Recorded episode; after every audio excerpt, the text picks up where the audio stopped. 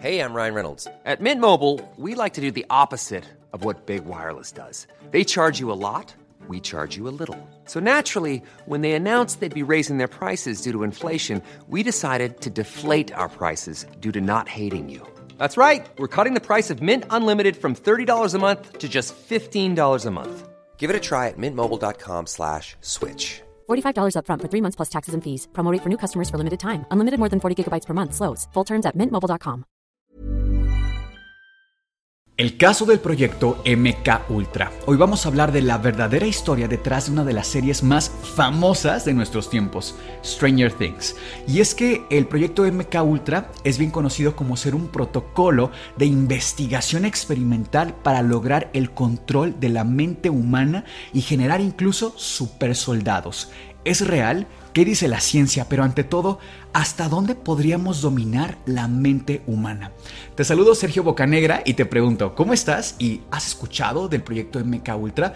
¿Piensas que podría ser real? Ay, buenas noches a ti y a todos los antisuscriptores. Mira, yo siéndote honesto, siento que no es real. Esta leyenda urbana siento que se queda justo en esto, porque imagínate que la gente se enterase que el gobierno está manipulando la mente o quiera mutar personas ¿Cómo, ¿cómo se atrevería? Ajá, ¿no? hubiese sido un escándalo más grande.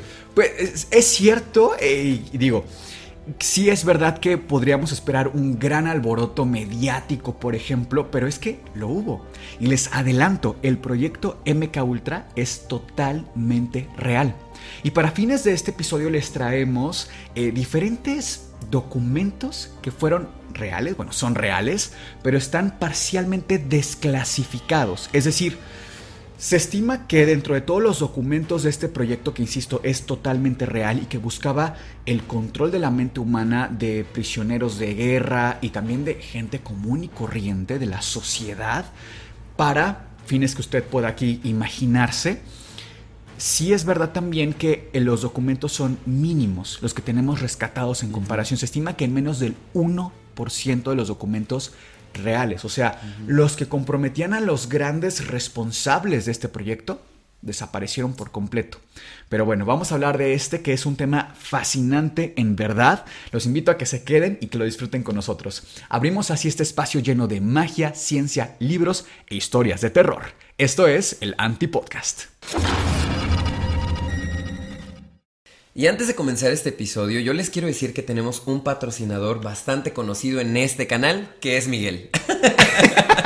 Pues sí, más que nada les queremos invitar a que si este año nuevo quieren aprender un nuevo idioma, inglés, francés o italiano, les vamos a dejar mi escuela de idiomas aquí en la parte superior de este episodio para que se anoten. Y es que, eh, quizá mucha gente no lo sabe, pero tengo un canal en el cual enseño estos idiomas de forma gratuita, inglés e italiano, completamente gratis, y solamente cobro el curso de francés en 5 pesos la lección y con certificado de Oye, participación. ¿Y cuántos alumnos tienes? Pues bastantes, la verdad es que fue toda una sorpresa porque la las primeras sesiones ya superan más de los 14 millones de alumnos que han tomado la lección. ajá. Sí, es una locura, es de hecho la escuela con mayor índice de satisfacción en toda Latinoamérica. Órale. Digo, a nivel mundial no, es- no podríamos saberlo, a decir verdad. Pero eh, es muy bonito porque la gente que toma los cursos se quedan muy contentos porque desde la primera clase de verdad saben y sienten que están aprendiendo.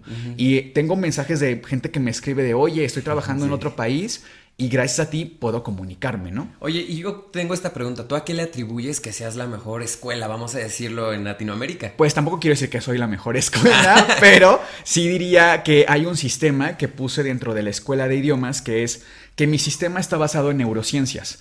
Creo que hay un problema cuando pensamos que una persona que tiene ojos azules y cabello rubio nos puede enseñar un idioma. ¿no? Porque a lo mejor viene de otro país. Pienso que es bien necesario distinguir entre saber un idioma y saber enseñar un idioma. Son cosas muy diferentes, porque digo, nosotros por ejemplo hablamos español, pero ¿cuántos de todos los que estamos viendo este episodio sabríamos enseñar español? O sea, son cosas muy diferentes y aterrizar eso es bien importante, sobre todo cuando estás dando clases. Entonces, eh, el, el sistema que yo utilizo es eso, está basado en ciencia para que puedas aprender. De hecho, les hice un episodio en mi canal de idiomas también para que sepan que hay horarios especiales en el cual el cerebro aprende más fácil un idioma que si estudias a las 4 de la tarde no es lo mismo a que si estudias a las 9 de la noche, ¿no? Sí, sí, sí. Son datos ahí que no cualquiera sabe, pero bueno, que me permito compartirles en mi escuela. Está muy bien. Yo solo les digo a ustedes que o se suscriben o les echamos el espíritu. Pero bueno, te arrancas con los ah, con las invocaciones, iba a decir con antisaludos, pero bueno. Sí, las, invocaciones. Yo quiero comenzar con Victoria-Díaz Z, que es miembro Escoba Voladora, y dice: La primera historia me llegó al corazón. Gran capítulo, como siempre. Saludos desde Mérida, Yucatán, y feliz Navidad y Año Nuevo, Sergio y Doctor Miguel. Que ella es escoba voladora, ¿no? Sí, sí, sí. Tenemos también a Saraí Rangel 9304, quien es miembro fantasma, y dice, por fin soy miembro del Antipodcast. Lo sigo desde que salió el episodio de Ana Bolena. Me enamoré perdidamente la dedicación que le tienen al investigar cada tema. Los admiro muchísimo y les agradezco por compartir sus conocimientos. Y por último, tenemos a Ian-CY3GX, quien es miembro... 3.1416. Pi.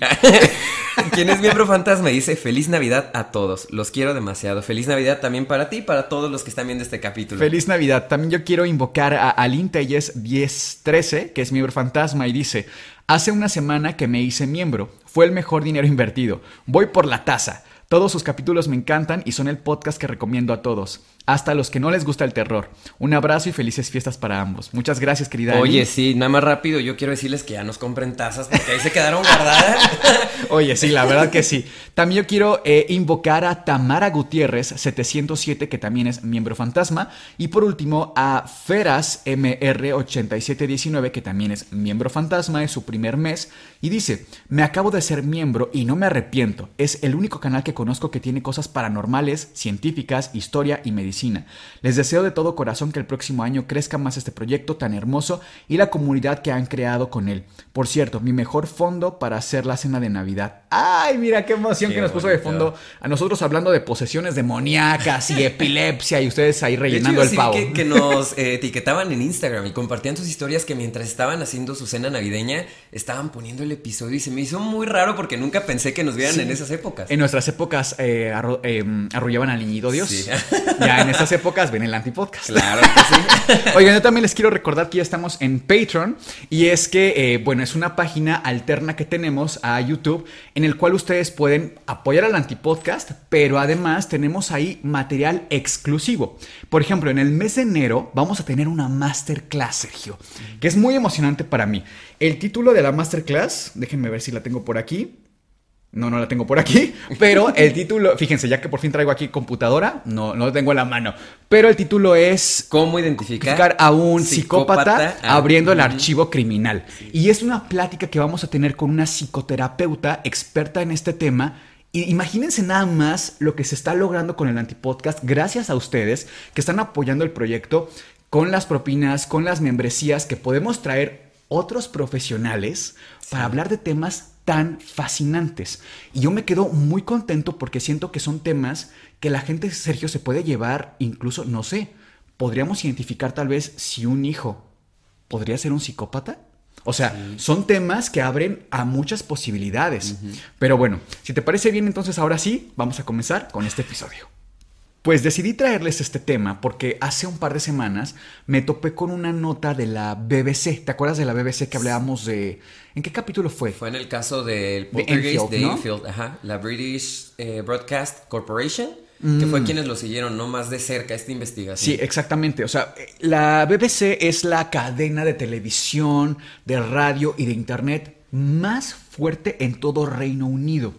Si ustedes buscan incluso noticias de la BBC, la verdad es que están bastante completas, tienen bibliografía bastante respetable en ese sentido, e hicieron una nota como eh, haciendo remembranza del proyecto MK Ultra. Y fíjense, les voy a leer cómo comenzaba la nota, porque eso fue lo que me llamó la atención para hablarles de este caso. Dice así, hace 45 años, la Agencia Central de Inteligencia de Estados Unidos, entiéndase, la CIA, fue forzada a publicar documentos que confirmaron lo que algunos ya sospechaban. Había financiado experimentos de control mental, utilizando descargas eléctricas, sustancias capaces de producir alucinaciones y otras terribles técnicas, a menudo sin el consentimiento de las víctimas.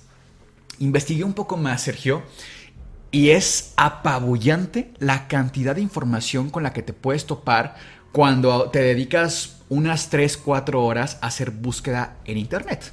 Y es que eh, si bien es cierto que las noticias falsas, las famosas fake news, están a la orden del día, este es uno de los temas en los que hay información muy fidedigna si sabes dónde buscar.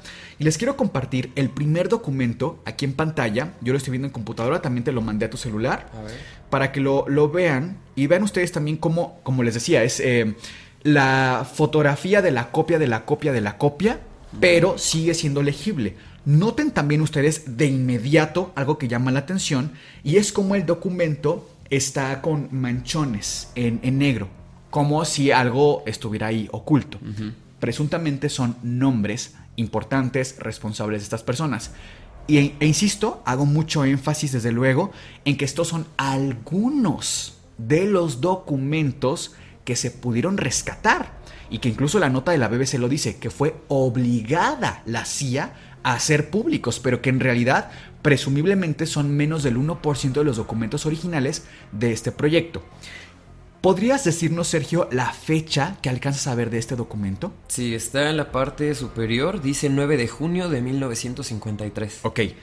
En 1953 ocurrieron dos hechos muy interesantes que vamos a describir un momento más, pero creo que son claves para entender un poco más el contexto del proyecto de MK Ultra.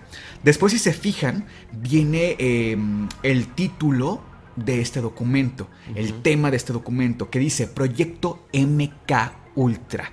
O sea, de entrada ya tenemos directamente el nombre del proyecto MK Ultra. Te lo están diciendo textualmente. Y fíjense después que dice otra palabra bastante interesante. Sub, subproject, que es eh, subproyecto, eh, como un subexperimento. 8. Esto es también muy inquietante. Ahorita vamos para allá. Y fíjense en la parte inferior también como hay unas siglas. Que primero aparece la L, después la S y finalmente la letra D. Estas son siglas de una sustancia de la cual ya hemos hablado, que es la dietilamida de, ácido lisérgico. Que esto es, vamos, eh, bien conocido. Igual si no se acuerdan, vamos a hacer un pequeño resumen de por qué es importante esta sustancia, qué relevancia tiene en el control mental de una persona y es posible lograrlo a través de esta. Pero bueno, regresemos al inicio, que es la fecha. La fecha de este documento tiene dos eh, elementos interesantísimos. El primero es que la humanidad venía saliendo en 1953, donde está datado este documento, de una situación global importantísima. ¿Cuál sería esa situación, Sergio? Segunda Guerra Mundial. Exactamente, la Segunda Gran Guerra. Un momento en el que los diferentes países involucrados y no involucrados en la Segunda Gran Guerra estaban con una paranoia terrible. O sea, habían vivido momentos los momentos más oscuros de la humanidad fueron de este tipo, ¿sabes? En la Segunda Gran Guerra.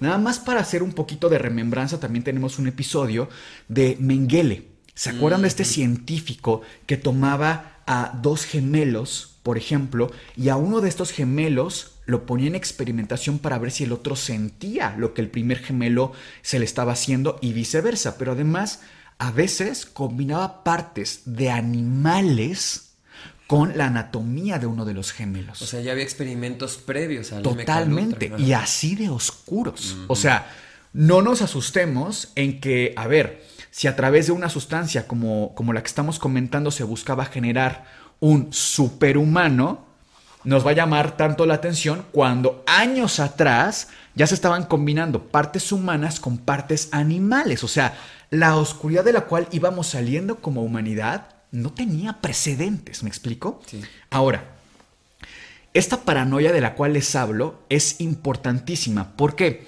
Porque todos los países estaban buscando crear eh, el arma más mortífera, más fuerte, más letal para defenderse. Porque no sabían en qué momento iba a volver a estallar una tercera guerra. E incluso se iba a hacer peor. O sea, las fricciones sociopolíticas de aquellos días eran sumamente sensibles, sumamente sensibles.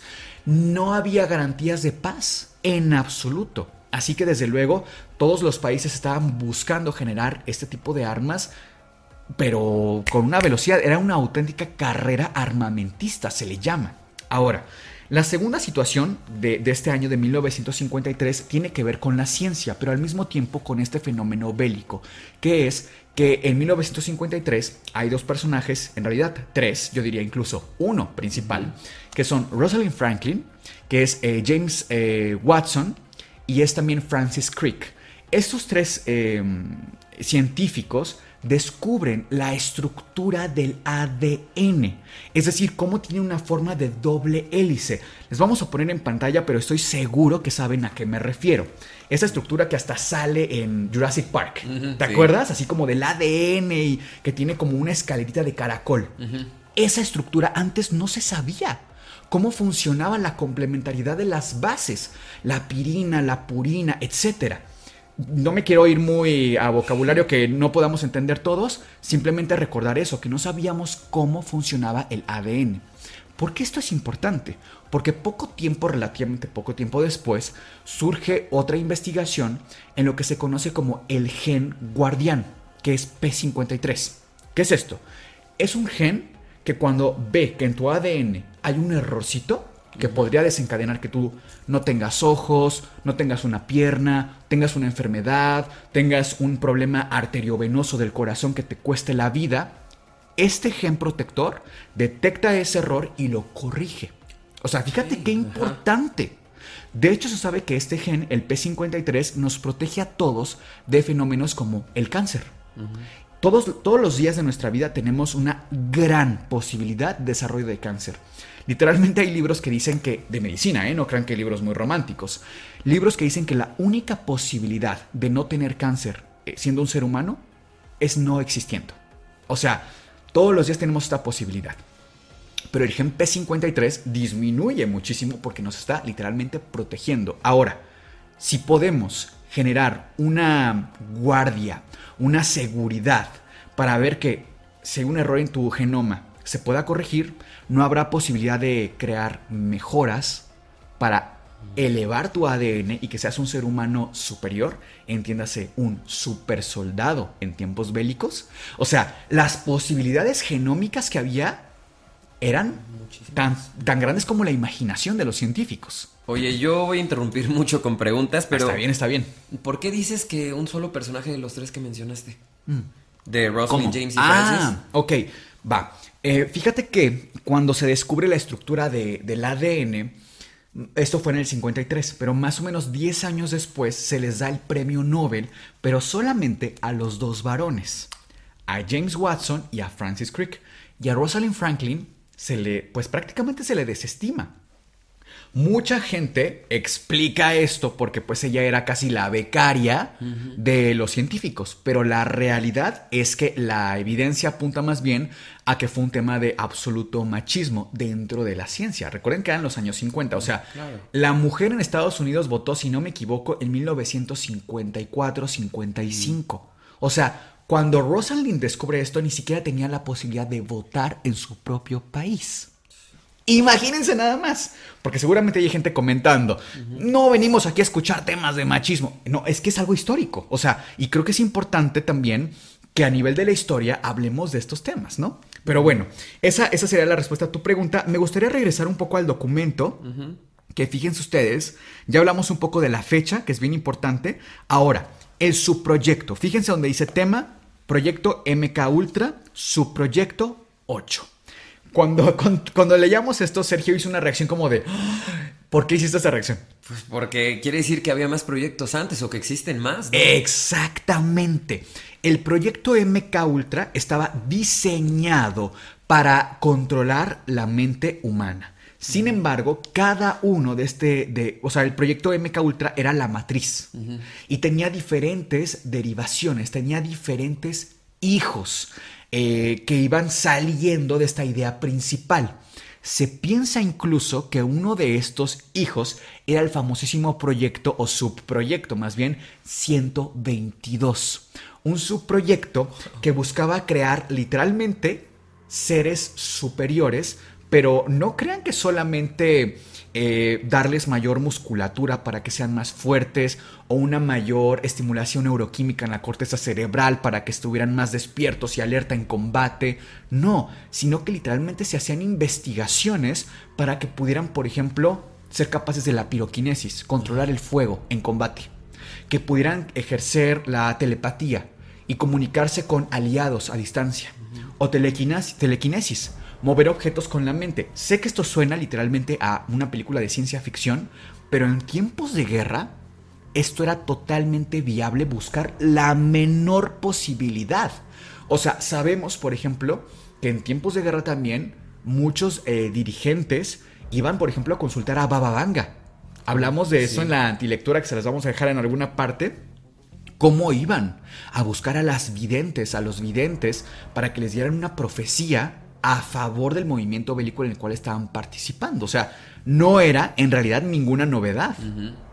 Ahora, continuando con este documento, fíjense cómo hablamos de estas eh, siglas que nos hacen referencia a la sustancia de dietilamida de ácido lisérgico.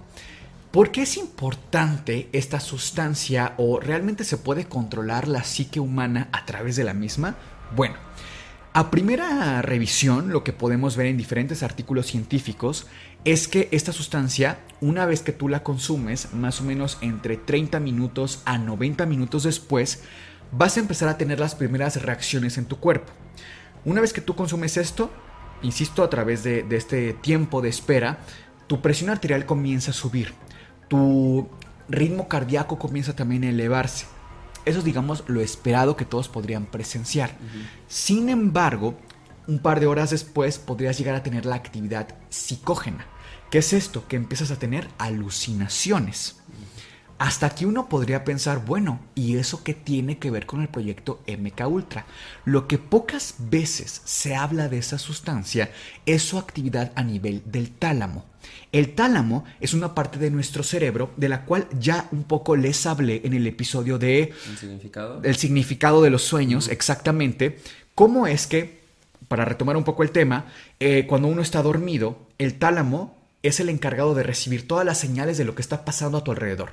Si pasa un carro, si pasó un ave afuera de tu ventana, si te tocan la puerta y por qué no estamos tan conscientes de todos esos sonidos, olores, eh, visiones que pueden, las sombras, ¿sabes? Que puedan pasar. ¿Por qué no estamos tan conscientes de eso? Es porque el tálamo, que recibe todas estas señales, se inactiva.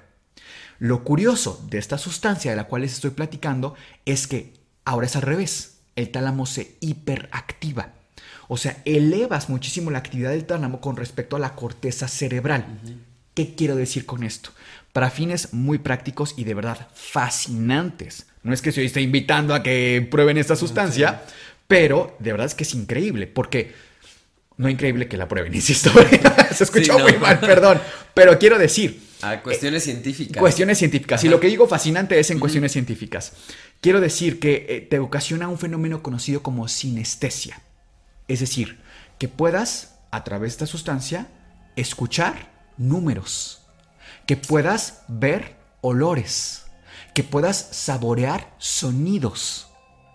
Pero ¿cómo es eso posible? Eso plantea un sinfín de posibilidades que de verdad rayan casi en lo filosófico. Porque ¿somos capaces de percibir toda la realidad?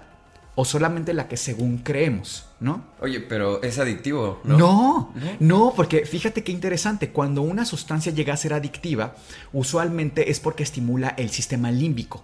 Pero cuando no lo es, como en este caso, eh, por ejemplo, que estimula el tálamo, ¿no? En este caso no genera cierta dependencia. Ahora, insisto, no por eso estamos incitando, de hecho más bien la incitación sería para los científicos, que sigamos buscando en diferentes sustancias qué, está pasando, ¿no? Porque como les digo, por ejemplo, en este caso de la sinestesia, que plantea tantas posibilidades de saber, experimentamos toda la realidad, por ahí hay una, eh, un cuestionamiento que se hacía una persona en internet bastante simple, pero a la vez interesante, y es que el rosa no existe. El color rosa no existe. Es solamente una especie de ilusión que tu cerebro capta cuando ves cierto espectro del azul y el rojo. Otra opción sería que hay arañas, por ejemplo, que tienen la posibilidad de, ver colores que nosotros ni siquiera imaginamos. Entonces, ¿somos capaces de percibir toda la realidad?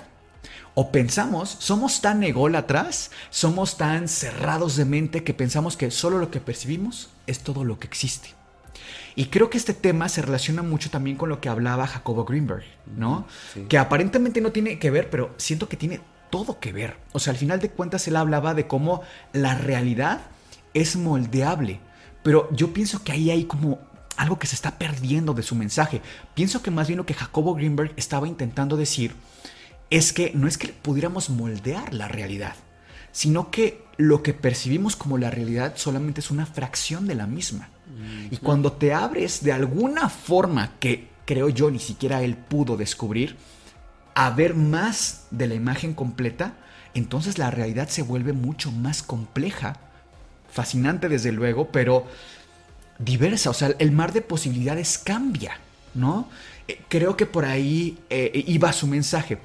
En fin, eh, esta sustancia es, es interesante en términos neurocientíficos, desde luego, pero una vez más hacemos hincapié a que esto no es una invitación a que de ninguna manera la prueben ni esta ni ninguna sustancia. Ahora, siempre que hablamos del proyecto MK Ultra, la gente se centra en que fue la CIA y fue el gobierno de Estados Unidos quienes querían gobernar las mentes de los soldados, crear super soldados y nos olvidamos de que en realidad no trabajaron solos, sino que lo hicieron en conjunto con otro gobierno muy importante para fines de este episodio y de la historia, y es el gobierno de Canadá.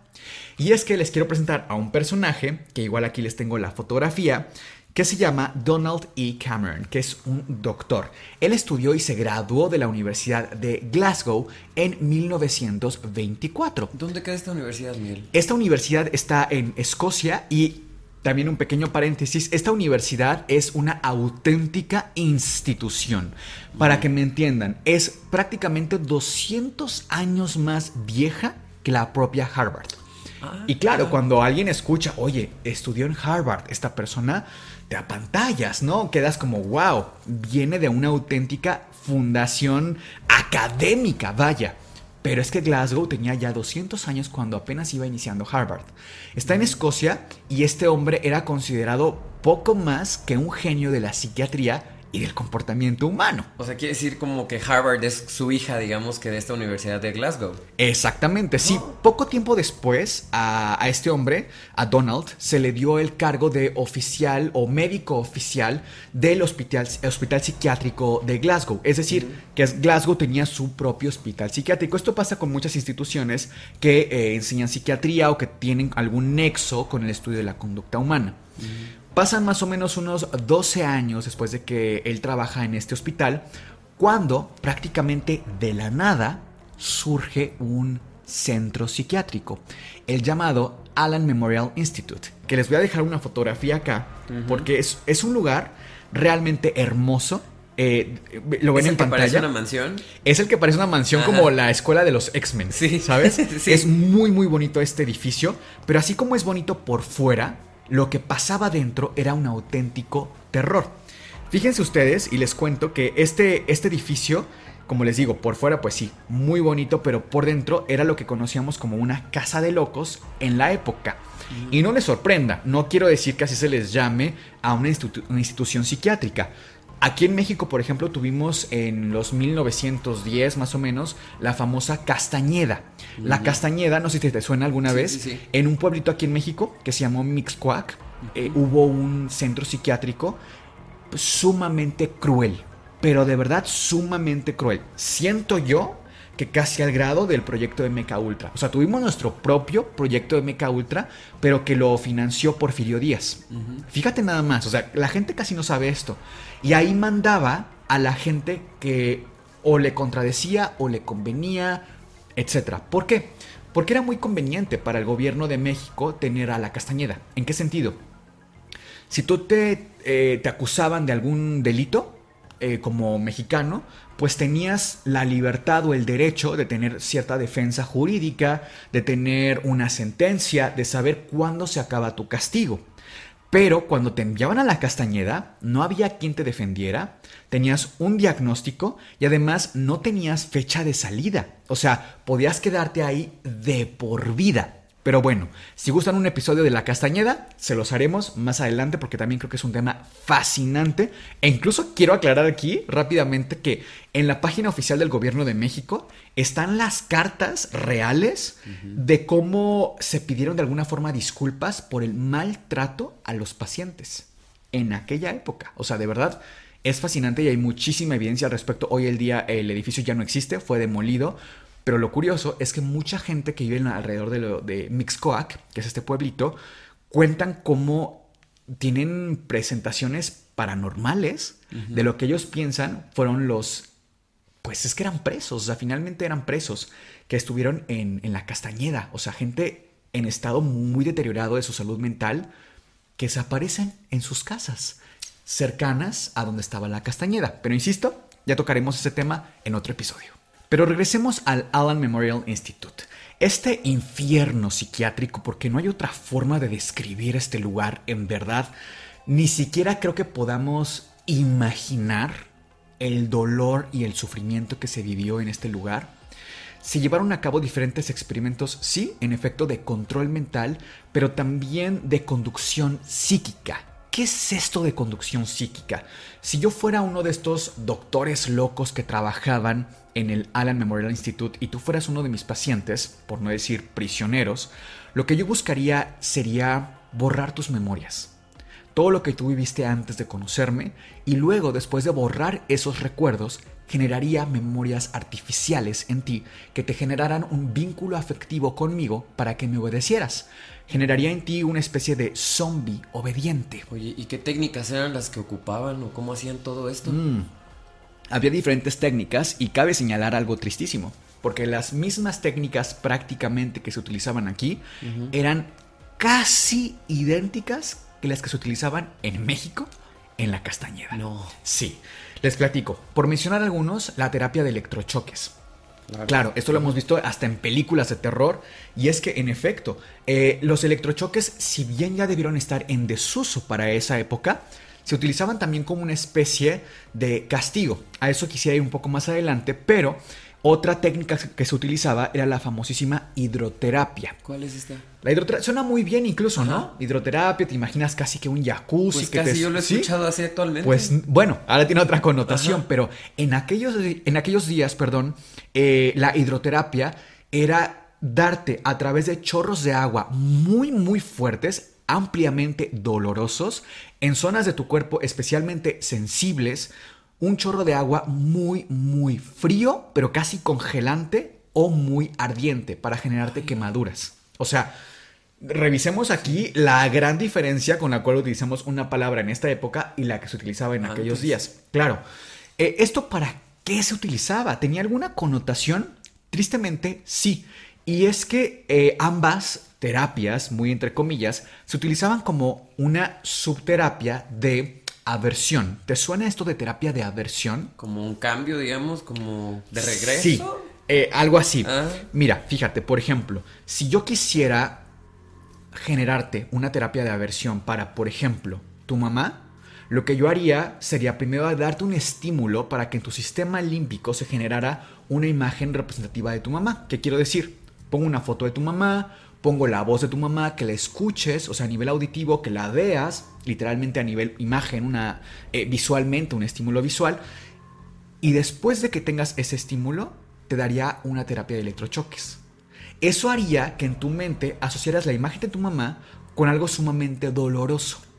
Y así, a largo plazo, mediano largo plazo, podrías generar una serie de mm, memorias o recuerdos reprimidos. Seguramente han escuchado esto de recuerdos reprimidos. Es cierto que mucha, mucha gente dentro de la comunidad eh, científica ha refutado, ha mm, desestimado esta teoría porque tiene un contexto muy freudiano, vamos, de Sigmund Freud. No hay así mucha evidencia científica que lo sostenga. Sin embargo, sí hay casos bien interesantes, Sergio, de lo que podría llamarse, cuando menos a primera vista, eh, esto de reprimir recuerdos. Ahora mismo, fíjate que hablando de este tema, me acuerdo de un par de casos. Uno de ellos de un chico que se llamaba David. David McKillan, McKillen, algo, no recuerdo muy bien el apellido, era Mac algo y su, su nombre era David. Este chico vivía en, en Estados Unidos, si no me equivoco, en Pensilvania, y quería mudarse desde muy chiquito a Virginia, también Estados Unidos. La mamá de David, cuando era niña, eh, su, su familia, se, o sea, su mamá se casó con otro señor.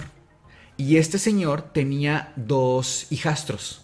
O sea, a lo que quiero llegar, David, la mamá de David, tenía dos hermanastros. No eran familiares consanguíneos, pero creció con ellos, eran mucho más grandes que ella, eso es cierto, pero de alguna forma creció con ellos, eran de su confianza, nunca pasó nada malo, nada raro, nada desagradable. El punto es que vivían en Virginia, a donde quería irse David.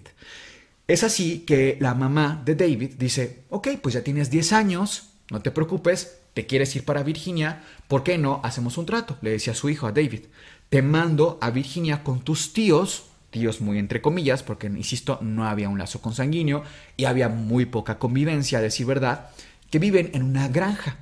En esta granja tú puedes ir a Virginia, que te paseen, que conozcas la ciudad, que vayas generando como contactos, etcétera. A pesar de ser tan chiquito, no sé si sepan, pero en Estados Unidos es muy común que cuando se van a la universidad ya a los 17, 18 años ya son casi adultos independientes, ¿no?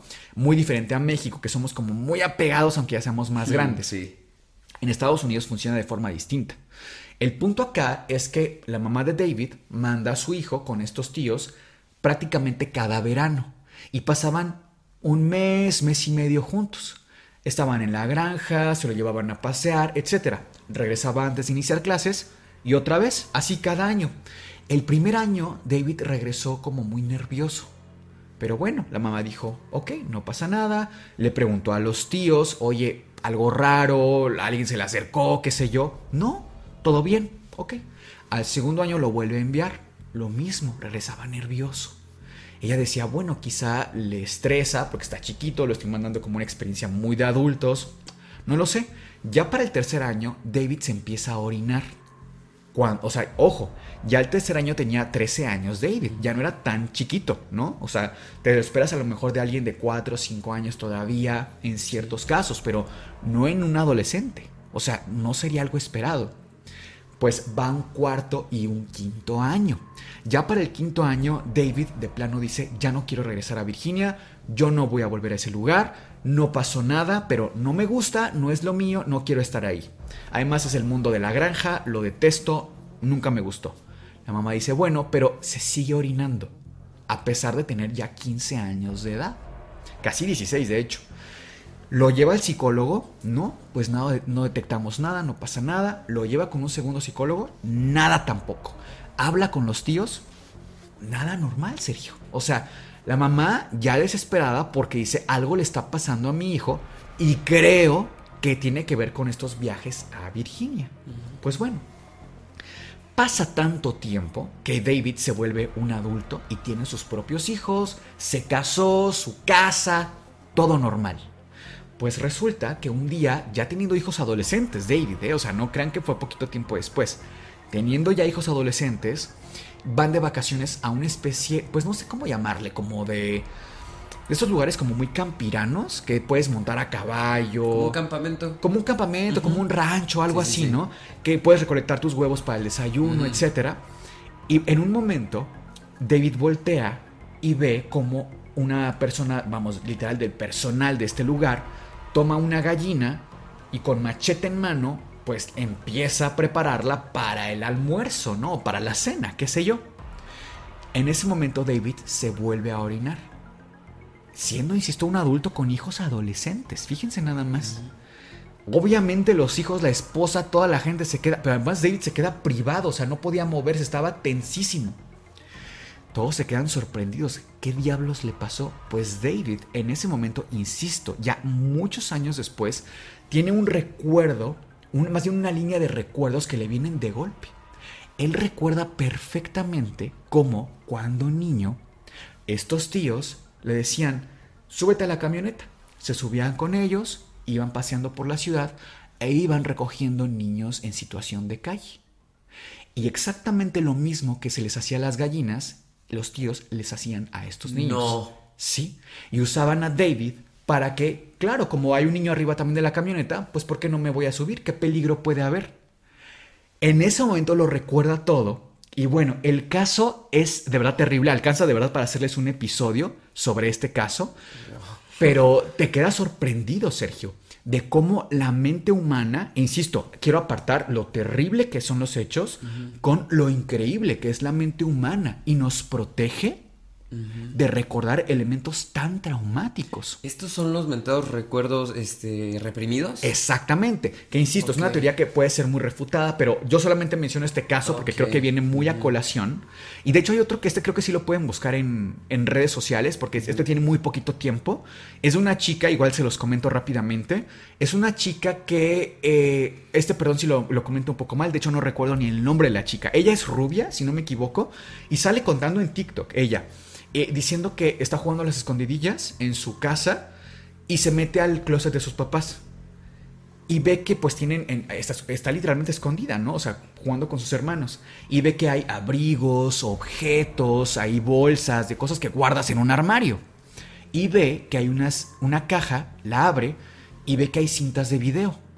Ella dice, ay, pues vamos a ver una película, como tipo VHS, ¿te acuerdas? Sí, ya. Toma una y le dice a la mamá, porque el papá no estaba, mamá, pues vamos a ver esta película. La mamá, ¿dónde sacaste eso? Pero órale, vamos a verla. La pone con toda la familia preparando botana. Empieza la gran película y es nada más y nada menos que una cinta, más bien una de las muchas cintas del papá atormentando a su hija de la forma más terrible que se puedan imaginar y grabándolo en video. El papá va llegando de trabajar y esto llega a un juicio, pero la chica lo cuenta desde una perspectiva así, de ella no recuerda nada, o sea, lo tiene casi bloqueado. Ella casi lo, porque lo vio en video, lo cree, pero era su adoración su papá. O sea, es increíble, en serio, lo que nuestro cuerpo puede hacer para protegernos, ¿sabes? Para mí lo más triste o tenebroso incluso de lo que nos cuentas es pensar que quién nos garantiza que no hay un recuerdo esperando a ser liberado, ¿sabes? Sí, exacta. Yo me quedé pensando justo eso. O sea, de verdad, un buen día con un estímulo que tú no te esperas, puedes recordar algo sumamente terrible de tu vida, ¿no? Y yo siento que mucha gente sí le ha de pasar, Sergio. O sea, simplemente pues son cosas que obviamente no, no cuentas porque es tan terrible que tu propio cuerpo lo, lo ocultó, ¿no? Pero esta sería la base en teoría de de lo que estaba pasando en este hospital. O sea, se estaba generando un estímulo tan doloroso incluso a nivel físico y al mismo tiempo un recuerdo de tus memorias pasadas para que tu propio cerebro lo ocultara. O sea, este era el mecanismo de control mental que se estaba ejerciendo en este hospital, entre muchos otros, porque en realidad no era el único. Por ejemplo, otro de los estímulos que se hacían era dejar, no sé si te acuerdas justo de la serie de Stranger Things, hay una escena en la que muestran cómo está eh, Eleven como flotando en una cámara de inmersión. Sí. ¿Te acuerdas? Como si fuera de agua. Bueno, esto también se utilizaba, pero era para aislamiento sensorial. Es decir, para que no se escuchara nada, no se viera nada, no hubiera ningún estímulo del prisionero pero no te hablo de por 10 minutos, 15 minutos, te hablo de días incluso en el cual la persona estuviera casi nadando en sus propias heces, en, en su propia orina, y obviamente no les importaba poner ahí a otro paciente a flotar, o sea, son cosas de terror, honestamente. Pero bueno, hay un caso también, porque, bueno, quiero aclarar también de dónde sacaban a los pacientes. Los pacientes eran casi raptados, o sea, no solamente eh, eran ¿cómo te diré? Personas con problemas de salud mental, de hecho era una minoría en realidad, sino que hay registros de una señora, por ejemplo, se llama, aquí la tengo, eh, Lana, Lana Soshuk. Lana Soshuk cuenta que cuando ella era muy pequeña, su papá tenía 27 años, sumamente joven, sumamente joven y saludable, de hecho era un atleta, y solamente tenía un problema de salud, y era que tenía asma. O sea, fíjate, él va al médico, este hombre, porque le costaba un poco respirar cuando salía a correr. Él va al médico, pues para, oiga, me siento mal cuando salgo a correr, y le dieran algún tipo de medicamento, tipo salbutamol, algún respirador, lo que tú gustes y mandes, pero no regresa. No regresa porque se lo roban para el proyecto de MK Ultra. Y ella hace una investigación años después, independiente, y descubre cómo a su papá lo pusieron en un coma inducido y al mismo tiempo le dieron más de dos meses de diario electrochoques. Y lo dejaron como un auténtico vegetal. Le, frieron el, le dejaron frito el cerebro. Y esto ella lo, lo, cuenta. O sea, el proyecto de MK Ultra no salió a la luz porque la CIA fuera muy linda y muy buena, sino porque había demasiados testigos. O sea, había demasiada gente ya hablando a finales de los años 70 del tema. Muchos testigos, testimonios eh, sobrevivientes que salieron y no recordaban. Hay otro testimonio de una chica que ella está casi segura que entró a una revisión ginecológica porque estaba embarazada y sale, pero no sabe en qué momento y ya no tenía su bebé, no recordaba nada. O sea, ella sentía que había tenido un bebé, pero nada, se lo habían llevado todo de su vida. Y si ustedes piensan, oye Miguel, qué exagerado, cómo tienes pruebas de esto que estás diciendo, sí, sí hay muchas pruebas, de verdad. Algunas no son tan fáciles de conseguir porque la verdad es que los testimonios, para empezar, no están en español, no son tan públicos, porque seamos honestos, al final del día la CIA sigue vigente y la CIA eh, sigue siendo una auténtica autoridad, ¿no? Y creo yo que hasta en las series y películas lo han intentado como limpiar su imagen de la CIA. No sé si han visto, por ejemplo, no sé, por decir una serie, La Ley y el Orden, ¿no?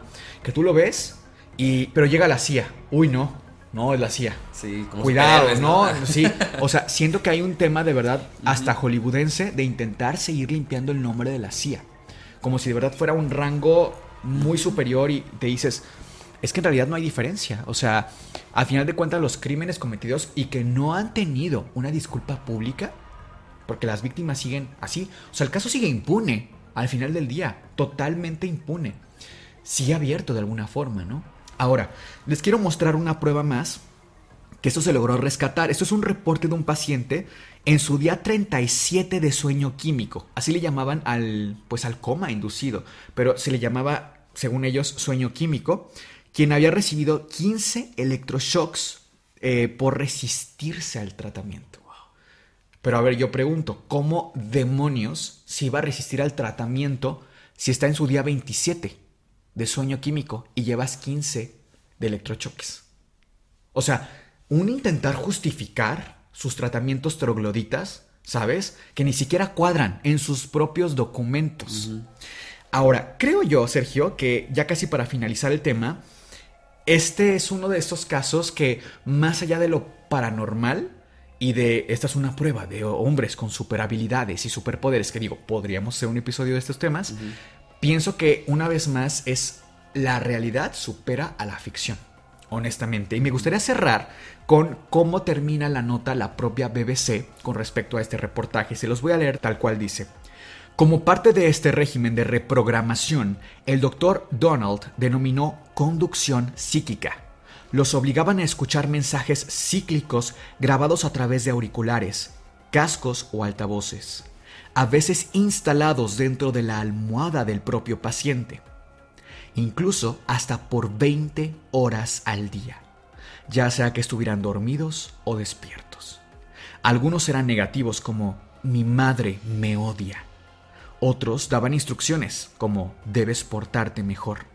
Y los registros muestran que los repetían hasta medio millón de veces por sesión. El programa MK Ultra se redujo en 1964, pero no se detuvo finalmente hasta 1973, cuando algunas de las pruebas de sus actividades fueron sistemáticamente borradas.